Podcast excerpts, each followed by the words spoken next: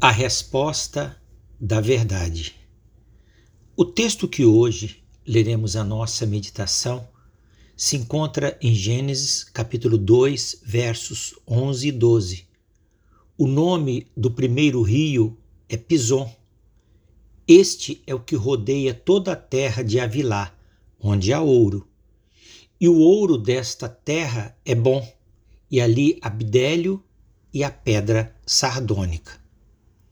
Abençoa, Senhor, o ouvinte desta mensagem, abre-lhe a mente, o coração, para receber com alegria a palavra da verdade e alcançar toda a sua profundidade. É o clamor que faço em nome do Senhor Jesus. Amém. O jardim que Deus plantou para fazer habitar o homem foi um lugar de indescritível beleza e formosura. Nele havia abundância de vida e satisfação. Ao homem cabia a tarefa de lavrar e cuidar da terra para que tudo seguisse o esquema que Deus lhe tinha ordenado. Havia no Éden um rio que brotava dentro do próprio jardim e se dividia em quatro, formando um emaranhado de rios que dotava o lugar de um adequado suprimento de água. Não é de se estranhar que havia exuberante riqueza e vida nesse lugar. A palavra pison em hebraico significa canal ou correnteza cheia. A informação de que este afluente do rio principal rodeava toda a terra de Avilá mostra que a corrente de água do jardim formava uma vasta trama de irrigação por toda a região. Muitos estudiosos da Bíblia tentaram especular a localização geográfica do Éden baseada na descrição dos rios. No entanto, julgamos inútil essa preocupação, ainda que a simples menção do rio Tigre e Eufrates pareça situar a posição do Éden em algum lugar na região da Mesopotâmia, essa suposição não tem o menor valor prático quando consideramos a importância dos acontecimentos que têm lugar ali. É compreensível o fato de que Deus tenha usado nomes de dois grandes rios para demonstrar que havia um suprimento abundante e inesgotável de água no jardim do Éden. Aos israelitas, o Tigre e o Eufrates representavam os dois maiores rios que conheciam. Sabemos que durante o dilúvio houve uma mudança radical na posição dos continentes e na estrutura geológica da Terra, e houve, portanto, mudança na posição dos rios.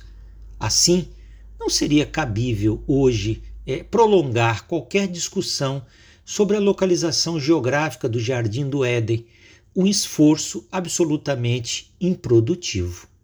O nome Avilá significa arenoso em hebraico e se refere a certa região do deserto da Arábia que alguns descendentes de Noé passaram a habitar, particularmente os filhos de Cush, filho de Cã. Quando Moisés, sob a inspiração divina, escreveu o livro de Gênesis, certamente falou aos filhos de Israel de pessoas e lugares que em sua cultura patriarcal eles conheciam. Hoje não sabemos ao certo onde se localiza essa região.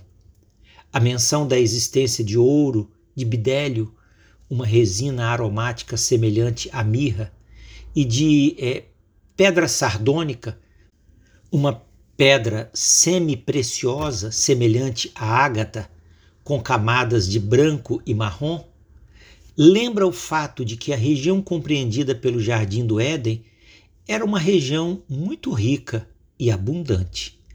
A pedra sardônica é também considerada por alguns como ônix ou berilo. No livro de Gênesis, Deus deseja revelar à humanidade que ele não é apenas o Senhor da criação e da natureza, mas a fonte de onde vem toda riqueza e toda abundância material. Deus se apresenta aos homens como o Senhor da prata e do ouro, que pode conceder àqueles que ama prosperidade material e bens terrenos. E, portanto, já no relato da criação, nós podemos apreciar a glória, a abundância e o esplendor de Deus como o galardoador dos que o buscam e dos que o adoram de todo o coração. No jardim do Éden, somos convidados por Deus a louvar e glorificar o seu nome. Passamos a conhecer e apreciar o Senhor supremo do universo, que é rico em abundâncias e misericórdia, e que não deixará que seus servos sofram é, privação ou necessidade. Porque o Senhor ama o juízo e não desampara os seus santos.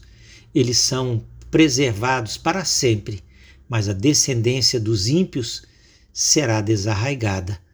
Os justos herdarão a terra e habitarão nela para sempre. Que Deus o abençoe.